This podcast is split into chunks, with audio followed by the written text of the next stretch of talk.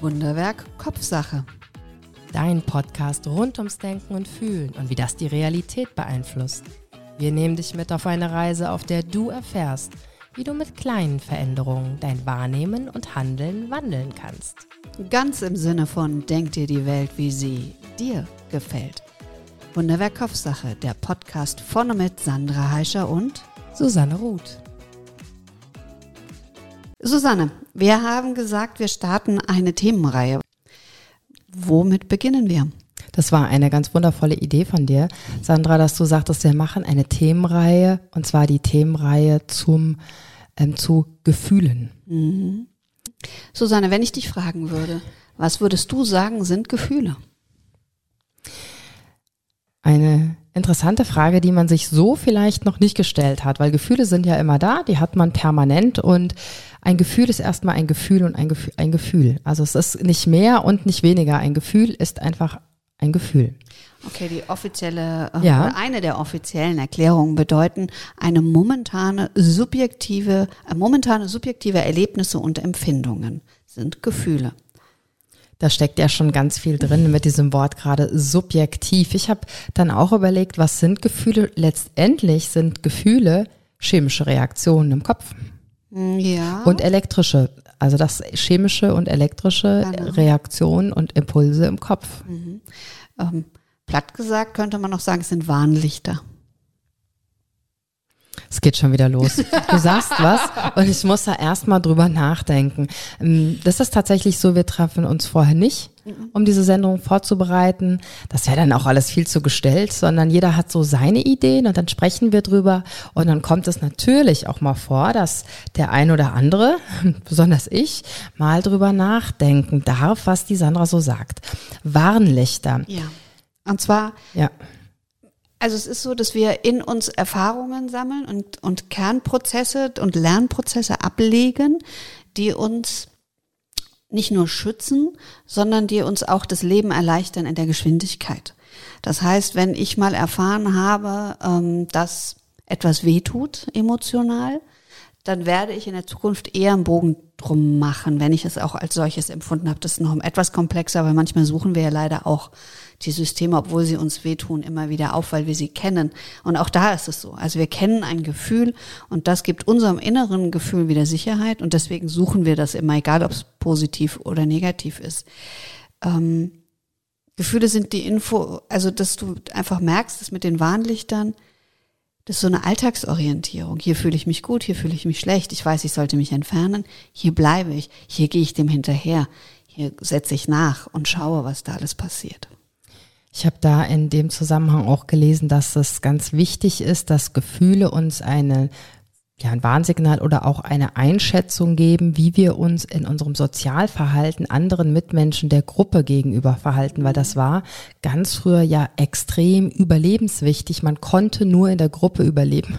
In der Steinzeit, ich sage jetzt nicht das Wort mit dem Säbelzahntiger, ja, der kommt natürlich wieder, ähm, dass das ganz wichtig war, früher sich ein ordnen zu können, einfügen zu können in die Gruppe und dort Gefühle, wie du das so schön sagst, auch Warnsignale waren. Ähm, wie soll ich mich denn verhalten, dass ich von der Gruppe anerkannt, ähm, ja auch in der Gruppe bleiben darf und nicht ausgestoßen werde. Das fand ich total interessant, dass diese Gefühle, also dass Gefühle generell in einen Kontext gebracht wurden mit dem Sozialverhalten letztendlich, dem sozialen Gefüge um mich herum. Mhm. Ja, weil Gefühle, und das habe ich mir rausgeschrieben, ich fand das sehr schön, setzen uns unmittelbar, aber auf sehr individuelle Art und Weise mit unserer Umwelt und mit anderen Menschen in Beziehung. Ja. Das ist genau das, was du sagst. Und das ist, ähm, das eine ist ja, dass wir sie fühlen, die Gefühle. Mhm. Und das andere ist, unmittelbar haben wir nach außen Reaktionen in der Mimik, die wir teilweise überhaupt nicht steuern können. Und damit teilen wir den anderen auch genau schon was mit. Der liest es, ohne es bewusst zu lesen dass da gerade was passiert ist, dass wir vielleicht erschrocken sind oder uns ekeln, dass wir etwas abstoßend finden, was jemand anderes gesagt hat, oder dass wir unsere Pupillen weit werden, weil wir was ganz schön und attraktiv finden, uns ganz geborgen fühlen. Das habe ich auch ähm, nachgelesen und ja, dass Gefühle unmittelbar eine körperliche Reaktion auslösen. Und da ist natürlich unsere Gesichtsmimik ganz vorangestellt. Es geht aber noch weiter, dass auch Gefühle in dem kompletten Körper eine Reaktion hervorrufen können.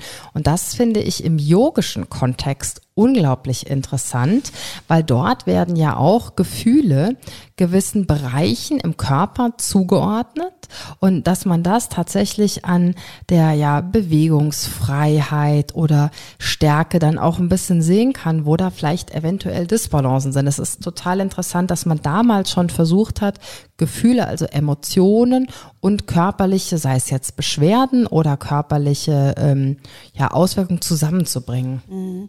Und das Spannende finde ich daran auch ist, dass es nicht bei jedem gleich ist. Also nicht bei jedem und nicht jeder Ärger sitzt an der gleichen Stelle zum Beispiel. Oder nicht jede Belastung findet sich an der gleichen Stelle. Und das ist zum Beispiel auch, wenn wir im, in der Coaching oder in der Therapie da sitzen und über sowas sprechen, dass ich frage, wo, wo genau sitzt, wo sitzt das jetzt? Ja, genau. Also wo finde ist mhm. und, und, wie fühlt sich's an? Ist mhm. es ein Druck? Ist es ein Kribbeln? Und das kann alles, also das kann alles das gleiche Gefühl sein, mhm. aber durch den Sitz und durch den durch die Art, wie es sich anfühlt, kann man dem auf die Spur kommen, was dahinter steht. Interessant finde ich auch, dass ähm, teilweise gar nicht richtig beschrieben werden kann, was es für ein Gefühl ist, weil man es einfach nicht gewöhnt ist und auch vielleicht gar nicht dem Achtung geschenkt hat, sondern immer nur, ah, fühlt sich komisch an, ich gehe da drüber weg, ich mache wieder weiter oder so und da mal ja hinzufühlen und jetzt kommt das Spannende und das auch mal auszuhalten und wahrzunehmen. Das Gefühl ist nur, das nur möchte ich in Anführungszeichen sagen, weil Gefühle sind extrem stark und ich möchte die damit nicht herabtun. Das Gefühl ist in erster Linie nur ein Gefühl. Ja, aber da sind wir wieder. Was ist nochmal ein Gefühl? Genau, das ist. Äh, ähm, ich habe auch festgestellt, es gibt keine Definition, keine ähm, mhm. richtige davon. Mhm, es gibt einen großen Streit tatsächlich. Also die einen sagen, da ziehe ich wieder meine Notizen zu Rate. Die einen sagen eben auch, ähm, es ist eine Phänomenbeschreibung. Dann sagen andere, es sind reine Reizreaktionsmuster, die durch Umweltumgebenheiten ausgelöst werden. Andere sehen eine neurophysiologische Reaktion, die nur im Gehirn stattfinden, die wir nicht beeinflussen könnten. Und wieder andere vertreten die Auffassung, Emotionen stellen eine soziale Konstruktion dar. Das ist ja auch das, was dem entspricht. Und ich vermute am Ende des Tages, ist von allem etwas, liegt, ne? Genau, liegt die Wahrheit mhm. in der Mitte oder hat von allem Anteile. Ähm, ich habe heute. Dann sieht man aber auch nochmal, ne, wie ähm, vielschichtig Gefühle sind. Ja. Das ist enorm, wie viel Einfluss die auf alles haben. Auf alles, auf den Körper, auf unser ja, Wohlbefinden, auf unser soziales Umfeld, auf unser Leben, auf unseren Alltag, einfach auf alles. Ja, äh, wie man an der Stelle hört, habe ich jetzt hm, nachgedacht. Du denkst nach, sehr schön. Ja, und vielleicht umgekehrt. Wie schnell oh, all diese Dinge in uns Gefühle wecken. Ja. Ähm, ich beschäftige mich ja auch unglaublich viel mit dem Darm. Mhm. Und mit dem Mikrobiom, also den Bakterien, die sich bei uns im Darm angesiedelt haben, die da vielleicht sinnvoll sind, vielleicht welche, die nicht so sinnvoll sind. Und diese Art der Forschung ist ja unglaublich jung noch. Man weiß mittlerweile, früher hat man angenommen, dass das Hirn ja alles steuert. Mhm. Und mittlerweile weiß man, dass ungefähr das Hirn zu 30 Prozent nur an den Darm sendet und der, der Darm zu 70 Prozent an das Gehirn sendet und dass sogar die Zusammensetzung des Darmmikrobioms Einfluss auf unseren, unsere Emotionen, auf unsere Gefühle haben kann. Das finde ich unglaublich interessant und man sieht mal wieder, wie wichtig alles ist. Mhm. Ja, und ich finde es auf der anderen Seite momentan tatsächlich sogar noch etwas frustrierend, weil wenn man hört, dass es so einen Einfluss hat und aber tatsächlich sind sie so weit, dass sie sagen, im Grunde ist es noch nicht wirklich beeinflussbar. Es gibt ein paar Faktoren, die du da für den Darm tun kannst, aber ganz viel ist nicht beeinflussbar. Also sie versuchen sie auch tatsächlich Bakterien zuzusetzen. Manche nehmen es an, manche nehmen es nicht an. Man weiß nicht, warum sie sich nicht ansiedeln. Also wahrscheinlich hast du da viel mehr Fachwissen. Aber das ist so das, was ich bisher gelesen habe. Ja, also da gibt's verschiedene Sachen. Es gibt ja einmal die Art und Weise, dass du ein Probiotikum nehmen kannst. Das heißt, das sind Darmbakterien, die sind in der Regel gefriergetrocknet in Pulverform oder dieses Pulver ist dann in Kapseln gefüllt, was du schluckst. Und da darf man nicht vergessen, diesen Teil, der überhaupt ähm, ja herstellbar ist, will ich mal sagen, das ist ein mini, mini Bruchteil im Darm. Also gut, wir könnten jetzt eine Darmsendung machen. Ich mach's, versuch's kurz zu machen, okay? Es gibt ähm, Darmbakterien, also es ist ein Mini-Bruchteil, es sind vielleicht fünf oder zehn Prozent nur. Wenn man die dem Darm dann zuführt, verändern die aber das Milieu im Darm. Das heißt, der pH-Wert wird verändert und dann wiederum sagen die anderen Bakterien, oh, hier fühle ich mich jetzt doch langsam wohl. Oh, hier, dann, und dann vermehren die sich wieder.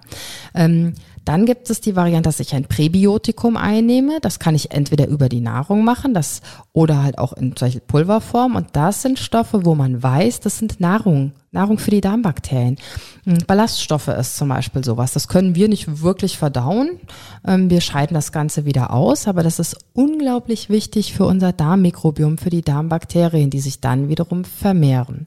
Und das, was du gerade noch erwähnt hast, ist so eine genannte ähm, wie nennt sich das? Eine, ist eine Transplantation, ist eine ähm, Transplantation, wo man auch, das wird aber nur in Kliniken gemacht und das ist auch ein bisschen, ja, du grunzelst schon, das Gesicht ist es ähm, jetzt vielleicht nicht ganz so appetitlich, wo ähm, Stuhl von einem Patienten genommen wird und einem anderen dann per ähm, Kapsel ähm, gegeben wird. Damit hat man gigantische Erfolge gerade in der Therapie von zum Beispiel chronisch entzündlichen Erkrankungen im Darmbereich.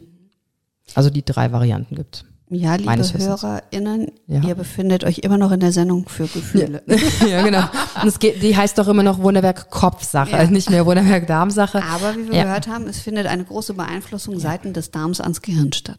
Letztendlich sagt man ja auch, ich habe ein schlechtes Bauchgefühl mhm. bei der Sache. Mhm. Also unsere Sprache, was wieder ist, total interessant ist, unsere Sprache sagt es ja schon seit Ewigkeiten, mhm. nur man hat das vielleicht einfach nicht so berücksichtigt und vielleicht auch so abgetan, weil das Hirn ja die große Schaltzentrale ist, hat man ja wissenschaftlich lange angenommen. Und mittlerweile weiß man ja, auch vom Herz geht ja viel mehr Impuls zum ähm, Kopf aus, als wir denken. Mhm. Absolut. Und es war so, aber auch tatsächlich mit dem Bauchgefühl, dass es ja immer noch diese Theorie gibt, das Bauchgefühl ist auch wieder nur der Geist, der irgendwo mal was aufgenommen hat. Und dann das herauskramt und das mal, weil man es nicht sofort mit Fakten unterlegen kann, sagt man, ah, das ist mein Bauchgefühl. Mhm. Aber tatsächlich ist es so, dass ganz viel aus anderen Bereichen mitgesteuert wird. Letztendlich ist es das Unterbewusstsein, das mhm. dann mit uns redet. Also in dem Mentaltraining, wie ich es gelernt habe, mit dem Hypno-Coaching geht man davon aus, dass ähm, der das Unterbewusstsein über den Körper mit uns kommuniziert. Und letztendlich ist es tatsächlich ja auch manchmal so, dass unser Unterbewusstsein, wenn es wirklich lange Zeit Stress ausgesetzt ist, unser Körper oder sehr unwohl ist, dass er das bis in eine Form von der Krankheit letztendlich dem Körper zeigt, ähm, dem Menschen zeigt über den Körper, dass es so nicht weitergeht. Siehst du, da kommt eines, ich habe mir ein paar Zitate rausgesucht und da passt schon wieder dieses, wo viel Gefühl ist, ist auch viel Leid. Das hat Da Vinci gesagt. Interessant, weil ähm, Freude ist ja auch ein Gefühl. Mhm.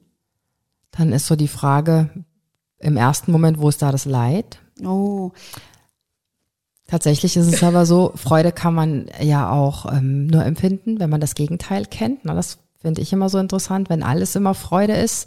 Also die Gefühle sind ja auch oft so erlebbar, weil es sie teilweise gegensätzlich gibt, weil ich mich nicht jeden Tag gleich fühle, sondern weil ich Schwankungen ähm, unterlegen bin und dadurch wahrnehmen kann, ah, jetzt empfinde ich Freude, jetzt empfinde ich Müdigkeit, ähm, dergleichen. Ja, oder wenn ich große Freude an etwas habe, aber ich kann es nicht 24 Stunden haben, dann kann das schon ah. durchaus mit Leid verbunden sein, weil ich dann nicht Zugriff darauf habe oder es nicht habe oder weil ich Angst habe, es zu verlieren.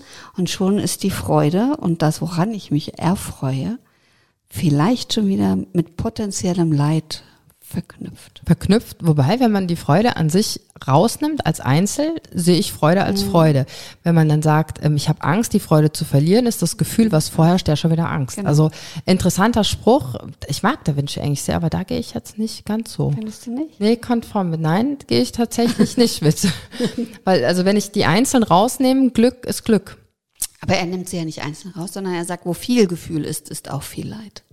Also ich ah, glaube so einfach, es ist tatsächlich okay. die mhm. Emotionalität, das ja. Durchlässige. Wenn du durchlässig bist, wenn du mhm. viel mhm. fühlst, mhm. dann fühlst du auch all das, was sozusagen bedeuten kann, dass es nicht mehr da ist, die Schattenseiten, ähm, Distanzen, die ganzen Dinge, die dazugehören. Ah, so, siehst du, ich habe es von der anderen Seite gesehen. Es geht dann tatsächlich vielleicht auch in Richtung so hochsensibel. Man mhm. sagt ja, es gibt Menschen, die einfach mehr Emotionen auch von anderen spüren können, wahrnehmen können, sei das jetzt in Form von Gesichtsmimik, von Körper, ähm, ja, Haltung, von wer weiß, was es da noch so gibt an ähm, Energie, die wir vielleicht noch gar nicht detektieren können und dass da manche Menschen eben empfindsamer für sind als andere. Würdest du sagen, das geht so in die Richtung?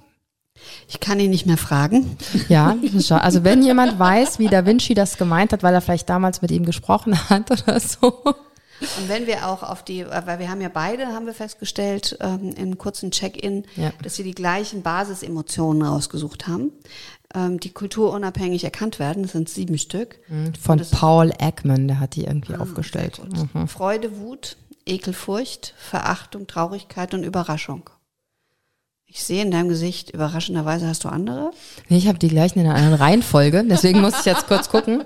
Ja.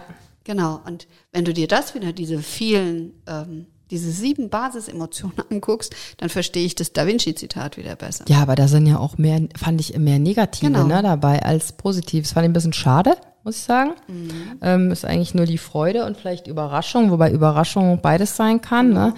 Mhm. Ähm, ja, Leider. Das ist doch auch hm. spannend. Hm. Also, dass das sieben Emotionen sind, Basisemotionen, die kulturunabhängig erkannt werden. Und das, und dass das so viele negative sind, da würde ich wieder sagen, da kommt dein Säbelzahntiger wieder ja, ins Spiel. Warnsignale, wie du am Anfang mhm. sagtest, ja.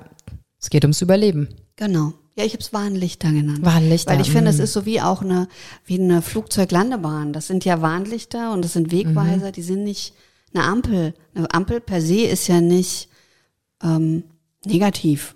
Mhm. So, sondern sie signalisiert uns was, sie gibt uns Orientierung. Ja, sie regelt. so, so sind Gefühle. Gefühle geben uns eine extrem schnelle Orientierung.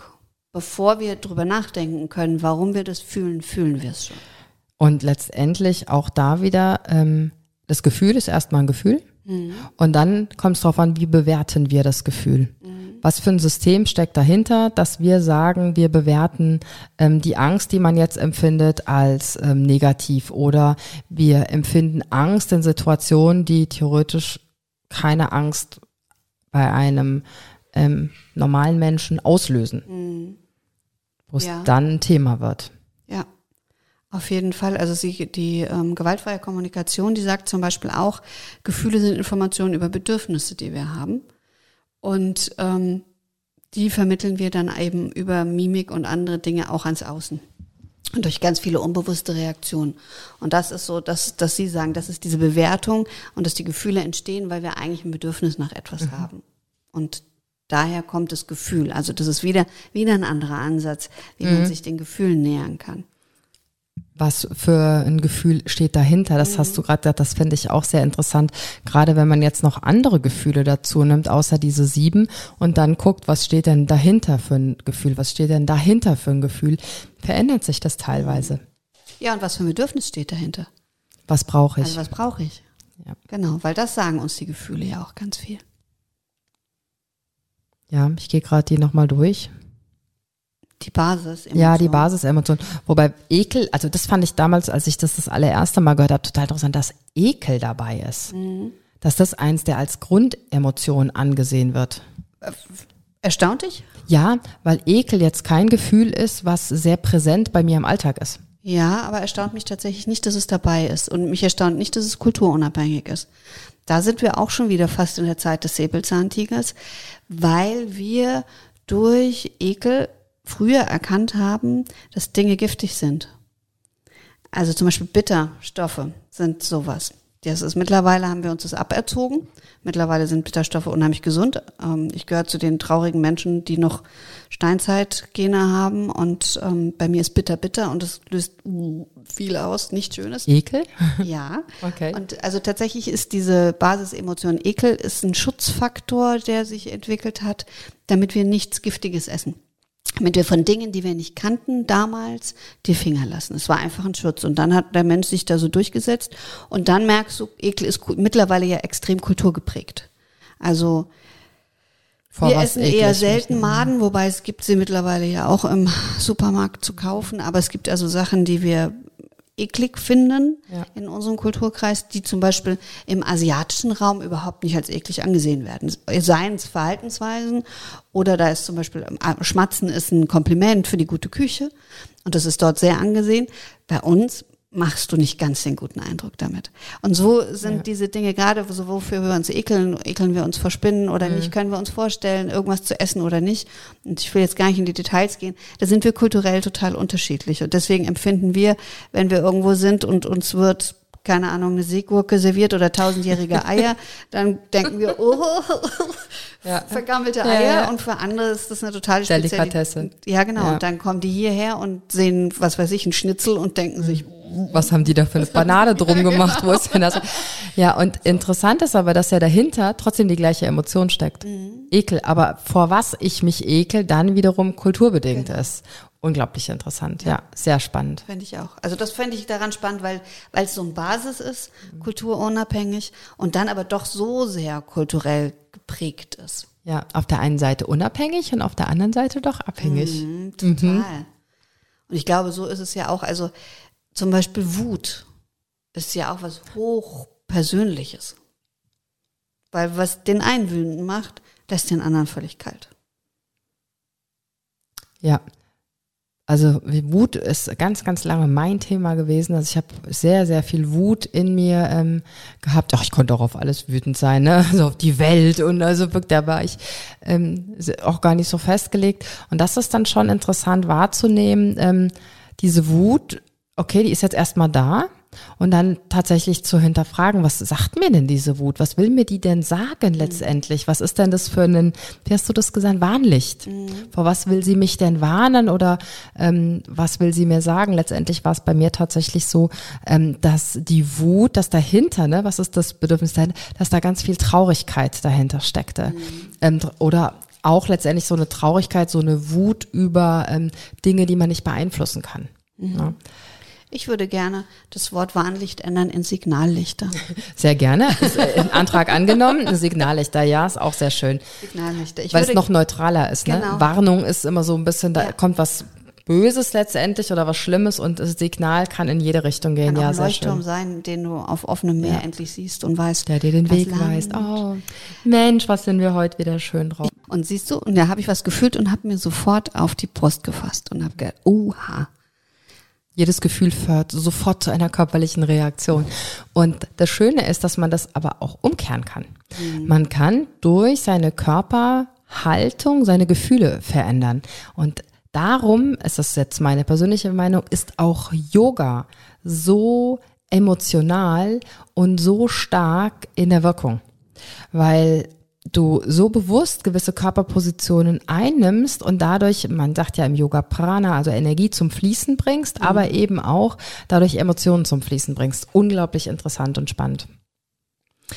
In meiner Radiosendung für die Kinder mache ich das am Anfang immer. Wir nehmen da so eine Heldenpose ein. Das kann zum Beispiel sein, indem man die Beine ein bisschen breiter aufstellt, die Hände so in die Hüfte ähm, stemmt oder auch die Arme so nach oben streckt, als ob man über so eine Ziellinie rennt. Und da gibt es Studien, ist sehr interessant, wenn man das zwei Minuten lang macht, vor zum Beispiel einem wichtigen Termin, einem Vorstellungsgespräch oder einer Prüfung, dass danach die Leistung besser ist.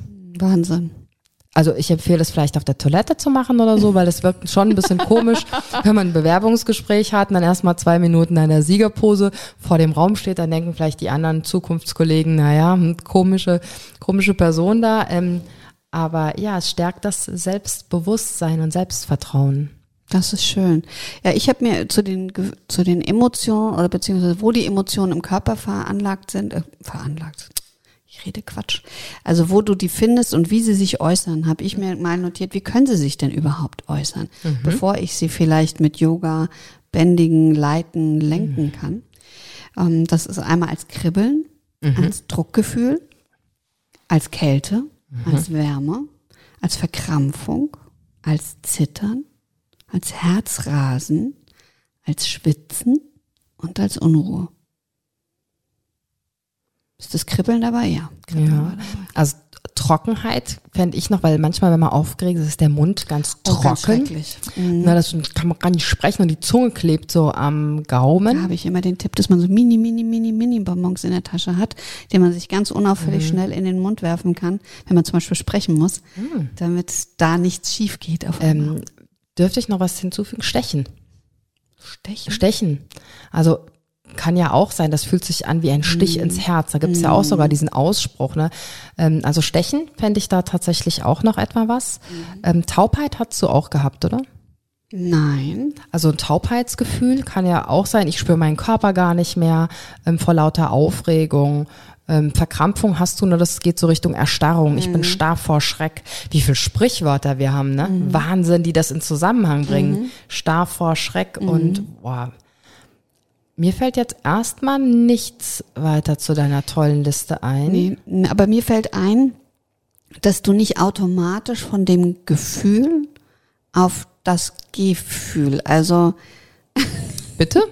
Sag's nochmal. Also, dass du nicht unbedingt von dem, von der Wärme darauf ah, schließen ja. kannst, was für ein Gefühl, was für eine Emotion ja. da ist. Also ja. das ist ganz äh, spannend das ist vor allen Dingen zum Beispiel für Eltern wichtig, von heranwachsenden Kindern, mhm. weil du den Kindern die Worte geben musst für das, was sie fühlen, weil sich ganz viel gleich anfühlt. Mhm. Erstmal. Also sozusagen die Brausetablette im Bauch kann ganz viel sein. Das kann Aufregung sein, es kann Anspannung sein, es kann Angst sein. Und du weißt ja nicht genau, wo es sozusagen blubbert im Körper deiner Kinder. Mhm aber du hast eine Ahnung, was das für ein Gefühl sein kann. Und dem dann Worte zu geben, also wenn du siehst, dein Kind hat so richtig einen Wutanfall und dass du dann sagst, jetzt bist du so ärgerlich. Weil erst dann können die Kinder das verknüpfen, das mhm. Wort, die Bezeichnung mit diesem Gefühl und können dann anfangen zu unterscheiden, oh, Wut ist anders als große Vorfreude. Mhm. Und dann einen Unterschied reinzubekommen und diesen Unterschied zu machen und diese Nuancen zu lernen, wo im Gefühl, wo im Körper was passiert oder was ich plötzlich spüre und was das für ein Gefühl ist, es dahinter ist. Wenn wir den Kindern keine Worte geben, können sie es nicht sortieren und wenn sie es nicht sortieren können, können sie es nicht lenken. Da fallen mir gleich zwei, drei Sachen dazu ein. Ähm, da wäre ich, glaube ich, großer Freund von, wenn es in der Schule ein Schulfach gäbe, Körperwahrnehmung und letztendlich Beschreibung. Ich habe das tatsächlich, wenn ich in der Apotheke eine Kunden oder Kundin habe und man danach fragt, wie fühlt sich der Schmerz denn an? Das, weil sie das nicht gewöhnt sind, weil sie das nicht geübt haben und weil sie vielleicht auch nie gesagt bekommen haben, wie ein Schmerz sich anfühlen kann, die es nicht beschreiben können. Letztendlich kann ein Schmerz brennend, der kann stechend, der kann ziehend sein, der kann dumpf sein, der kann hoch sein, ein Schmerz. Und dann gibt's so viele Beschreibungen. Hoch? Ja. Wie kann ein Schmerz hoch sein? Denk mal an einen ganz, ganz hohen Ton, wie der sich anfühlt. Das ist nicht wirklich stechend, aber das ist so mhm. unangenehm, dass du eigentlich alles anspannst in dir und einfach nur hoffst, dass dieser hohe Ton aufhört. Mhm. Kannst du dir das vorstellen? Mhm, kann ja. ich mir vorstellen. Spannend. Und, ja. Ähm, ich weiß nicht, ob das jetzt eine wissenschaftlich begründete äh, Beschreibung von Schmerz ist, aber ähm, das ist ja auch eine einfach eine Art der Kommunikation letztendlich, mhm. dass der andere nachempfinden kann. Und du hast das eben ganz toll beschrieben, dass du das hast wie eine Brausetablette im Bauch, gigantisch. Ich konnte mir das richtig gut vorstellen, wie die Blubberblasen da aufsteigen. Ganz tolle Beschreibung. Danke, Sandra. Sehr gerne. Und es gibt so, was du sagtest, dass es dafür keine Worte gibt. Es gibt ein Phänomen, das ist noch kein Krankheitsbild.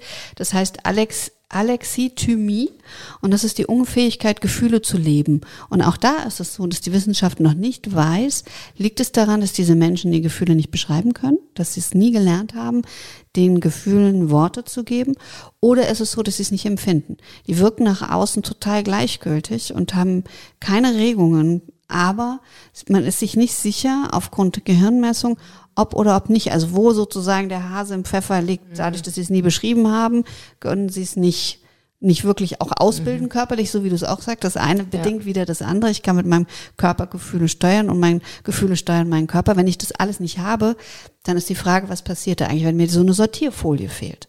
Tatsächlich. Und, meinem, und auch meinem Körper so eine Sortierfolie fehlt. Aus welchen Gründen auch immer das dann aus dem Tritt kommt. Oft kommt es durch traumatische Erlebnisse aus dem Tritt.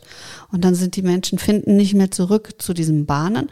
Und bei anderen hat man festgestellt, die haben das tatsächlich nicht gelernt. Und jetzt fällt mir gerade, während wir sprechen, kennst du diese Still Faces Experimente? Nein. Die wurden, oh Gott, 50er oder 60er, ja, das ist jetzt hier wirklich gerade so ein bisschen Kram in meinem Gedächtnis. Und das, da kann man mal bei YouTube Still Faces Experimente eingeben. Und da wurde quasi ein Säugling hingesetzt und die Mutter vor das, vor das Kind und die durfte keine Regung zeigen. Und du siehst, dass diese Kinder, ich krieg gerade Gänsehaut, mhm. also auch hier, wie, wie Gefühle sich körperlich mhm. äußern. Ich, ähm, und die, Ki die Kinder, diese kleinen Kinder haben alles getan, um die Mutter zu einer Reaktion zu erzeugen, zu bringen körperlich. Also die haben geschrien, die haben geweint, bis sie irgendwann in eine Apathie verfallen sind und gar mhm. nichts mehr gemacht haben. Ethisch vertretbar dieser Nein, deswegen Versuch? würde man wow. sie heute nicht mhm. mehr machen, aber tatsächlich krass beeindruckend, ja. wenn du siehst, wie sehr wir angewiesen sind auf eine emotionale Äußerung unseres Gegenübers, dass wir etwas tun und dass mein Tun in dir ein Gefühl ausdrückt. Mhm. Und wenn ich das nicht bekomme, dann strampel ich mich ab und gleite an dir ab wie an so einer glatten Wand. Und für Kinder, die ja, also gerade Säuglinge, die essentiell davon abhängig sind, dass die Menschen um sie herum sie versorgen und ihre Bedürfnisse wahrnehmen. Wenn die das nicht bekommen, wenn die nicht sehen, ich weine, ich brauche was zu essen und Mama, Papa, keine Ahnung, die erwachsene Person um mich herum reagiert, dann kommen die in eine existenzielle Not. Und das siehst du in diesem Video. Du siehst in diesem Video, wie unfassbar wichtig es ist, von dem anderen ein Gefühl zu bekommen. Gott, jetzt siehst du ganz. Ja, ich finde dieses Experiment furchtbar ähm, und ähm, interessant, dass vielleicht gucke ich das mal nach, dann was mit diesen Menschen, mit diesen Kindern geworden ist, mhm. ob die da nicht wirklich einen Schaden von gehabt ha bekommen haben von diesem Experiment, der sich das glaube ich nicht, weil es war jetzt nicht, also die haben das okay, okay. eine ich Mutter so kurz, ja. die nächste Mutter mit dem okay. nächsten Säugling, also okay. es wurde jetzt nicht ein Säugling. Mhm. Da gab es ja die anderen Experimente, ja, das, war ja in den Kinderheimen, ja. wo die reizarmen, wo die nicht angefasst, mhm. nicht auf den Arm genommen gestorben. wurden, die sind gestorben. Ja, tatsächlich. Also wo auch Boah. wieder klar wird, was du an Außenwelt brauchst, mehr als Essen, weil die wurden ja versorgt, die wurden gewindelt, die wurden wurden mit Essen versorgt, aber die haben keine Berührung bekommen, keinen sozialen Kontakt und sind alle gestorben. Und letztendlich, Kinder möchten ja dazugehören zur Gruppe, die möchten wahrgenommen werden, die möchten geliebt werden, die möchten anerkannt werden. Und das ändert sich ja nicht viel. Das ändert sich ja nicht viel, wenn wir erwachsen werden. Wir möchten ja auch anerkannt werden. Wir möchten auch geliebt werden. Ähm, und da ist es ganz interessant, selber einmal wahrzunehmen, in erster Linie, dass es aber darum geht, sich selbst zu mögen und sich selbst als erstes zu lieben und dann automatisch die Menschen anzuziehen, die einen auch lieben und die einen auch anerkennen. Jetzt habe ich dich zum Nachdenken gebracht. Nee, da steige ich jetzt nicht ein, weil da können wir schon wieder da machen wir eine neue Sendung. Genauso ja, wie ich ja. vorhin bei den mhm. einzelnen Emotionen wieder abgebogen bin und Wahnsinn, versucht ne? habe, auf eine andere Ebene ja. wieder zu kriegen. Weil wenn wir zum Beispiel in Wut einsteigen, weil dazu werden wir eine Sendung Wut machen. können wir, ja. Dann machen wir dann drei Sendungen. Das ist mein Spezialthema. Bin ich. Fachmann. Ähm, deswegen, ich habe vorhin jemand gefragt, ganz spontan, was sind denn Gefühle für dich? Und da kam eine ganz lustige Antwort. Da kam, dass man sich nicht gut fühlt, wenn man Schmerzen hat. Das war die erste Antwort zu Gefühlen, wo ich gedacht habe, krass.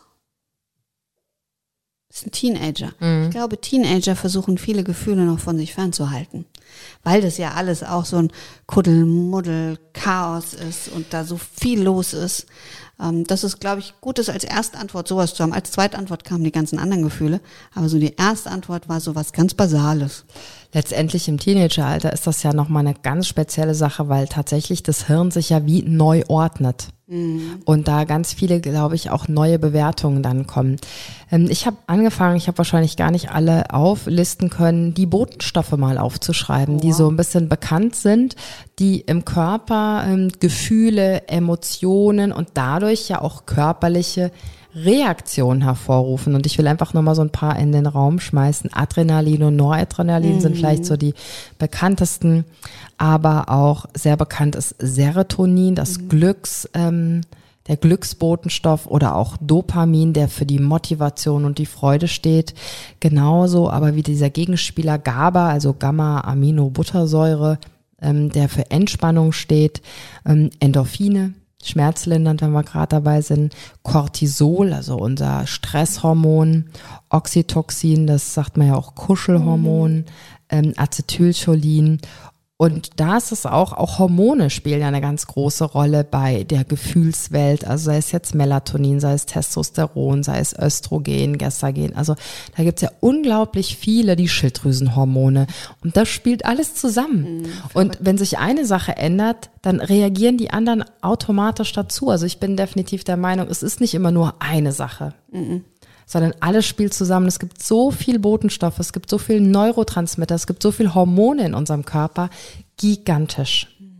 Das stimmt und macht natürlich auch verführerisch, die zu beeinflussen. Wenn ich dir jetzt so nachgedacht ja. habe, habe ich gedacht, super, morgen früh nehme ich die Spritze für gut drauf sein, abends ja. die für, ich äh, mit Oxytocin vollgepumpt, mhm. lege ich mich ins Bett, ähm, mhm. ganz kuschelig, ganz ganz zufrieden und satt. Also das ist natürlich dann, da kommen wir dahin da, und da sind wir dann natürlich auch wie die Wirkungsweisen teilweise mhm. von Drogen, die ja genau das tun und die diese große Verführbarkeit haben, wenn man den schnellen Weg gehen will, der dann aber ganz viele Nachteile hat, weil die Abstürze danach natürlich immens sind.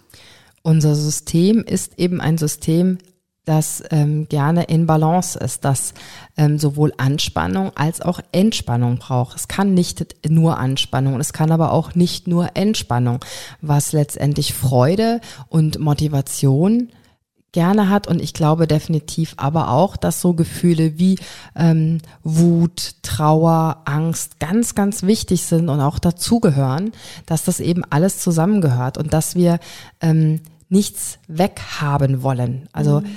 Diese Gefühle sind da und diese Gefühle sind Signallichter mhm. und die gehören dazu und die dürfen da sein. Und dann ist lieber so die Frage, okay, was möchte mir das Gefühl denn sagen? Was ist denn mein Bedürfnis dahinter? Was brauche ich jetzt, ähm, um dann alles sein zu lassen? Sein zu lassen, so wie es ist erstmal. Und da ist Meditation also ja, ich schwärme einfach ein bisschen, es macht nichts, ne?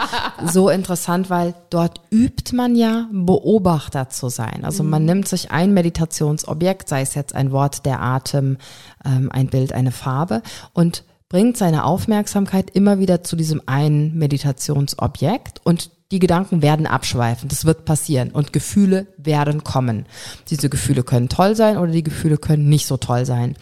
Und dort wahrzunehmen, dieses Gefühl ist jetzt da, dieses Gefühl darf da sein, wieder die Aufmerksamkeit zu seinem Meditationsobjekt zurückzubringen und dann wird dieses Gefühl sich verändern. Spannend. Super spannend.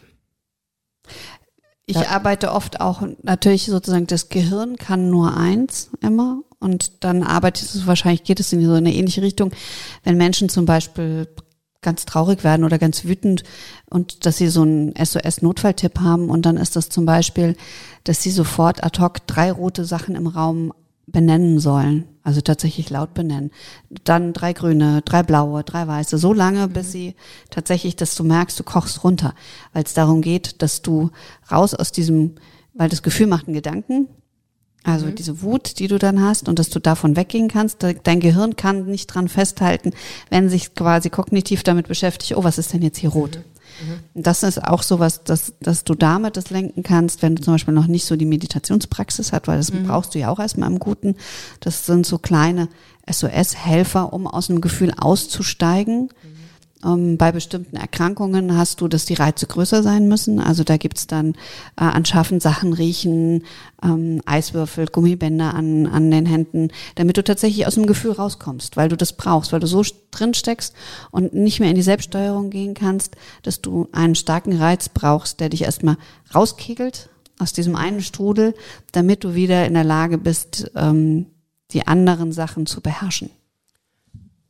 Finde ich unglaublich interessant. Ähm, da ist aber, also so wie ich es gelernt habe, und das gefällt mir eben so gut, dass wir, ich meine, du hast das super be beschrieben. Du hast gesagt, erstmal, dass man diesen Kreislauf erst einmal durchbricht, weil das Gefühl ist ja da. Und das Gefühl hat ja auch seine Berechtigung.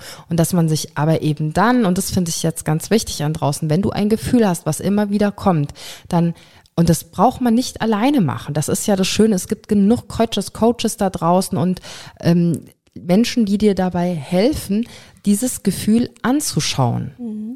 Und Mentaltrainerinnen tun ja, das auch. Zum Beispiel. Ähm, dieses Gefühl anzuschauen, es darf da sein, weil wenn man das natürlich immer wieder sagt, ich will das nicht, ich durchbreche das, ich will das nicht, ich durchbreche das, der Körper, und zwar der Körper, zeigt dir sehr wohl irgendwann, dass dieses Gefühl ausgelebt werden möchte. Genau, aber es ist eben so, also deswegen habe ich auch gesagt, kurzfristig. Mhm. Natürlich ist es so, wenn Menschen bei mir ja zum Beispiel schon sind oder mhm. überhaupt in der Beratung, Therapie, Coaching, whatever, das ist ja ein Weg. Du kannst dich nicht einmal damit Nein. beschäftigen und dann ja. ist es sofort vorbei, sondern du hast ja oft noch immer die auslösenden Situationen, die sogenannten Trigger, die dann plötzlich das ganze System hochfahren. Du stehst da in Wut, Trauer, was auch immer, mhm. also in einem extrem starken Gefühl, das du in dem Moment gar nicht haben möchtest und oder in einem Gedankenkarussell, das nicht aufhört, sich zu drehen und immer wieder denkst du über das gleiche mhm. Thema nach und dann geht es darum, da auszusteigen und das schaffst du eher selten in diesen Ad-Hoc-Situationen, dass du dann sagst, so jetzt setze ich mich mal 20 Minuten hin und mache, widme mich meinem Meditationsgegenstand, sondern tatsächlich SOS, dass du das Grundlegende dahinter lösen musst, mhm. solltest. Nicht müssen, solltest. Ja. Ist klar. Ja, Meditation ist ein Übungsschritt. Meditation ist aber letztendlich nichts, was dir dann hilft, in so Momenten mit dem Gefühl umzugehen. Ähm, deshalb habe ich ja damals den Mentaltrainer gemacht, weil ich in der Meditation mir meine Gefühle angeguckt habe und überhaupt nicht damit zurechtkam. Und im Mentaltraining, in dem Hypno-Coaching, das ist wirklich gigantisch, wenn du diesem Gefühl eine andere ja, Bedeutung letztendlich gibt, wie diese eine Auseinandersetzung, intensive Auseinandersetzung mit diesem Gefühl es tatsächlich schafft, im nächsten Moment, wenn der Trigger kommt, eben nicht so einen starken Reiz und Impuls zu haben, ist gigantisch. Mhm. Glaube ich. Ja. Wir haben jetzt schon viel über Gefühle gesprochen, über Entstehung von Gefühlen, über Bedeutung von Gefühlen, über Sinn von Gefühlen, über Gefühle als Signallichter. Jetzt würden wir gerne die nächsten Monate tiefer in die Gefühle einsteigen. Deshalb hier einmal schon der Aufruf, wenn es Gefühle gibt, über die du dir wünschen würdest, dass Sandra und ich sprechen, dann schreib uns doch gerne eine Nachricht. Danke für dein Interesse. Wenn es dir gefallen hat, abonniere, kommentiere und like diese Folge. Und wenn du meinst, sie darf kein Geheimnis bleiben, teile sie, wo immer sie zu teilen ist. Dankeschön.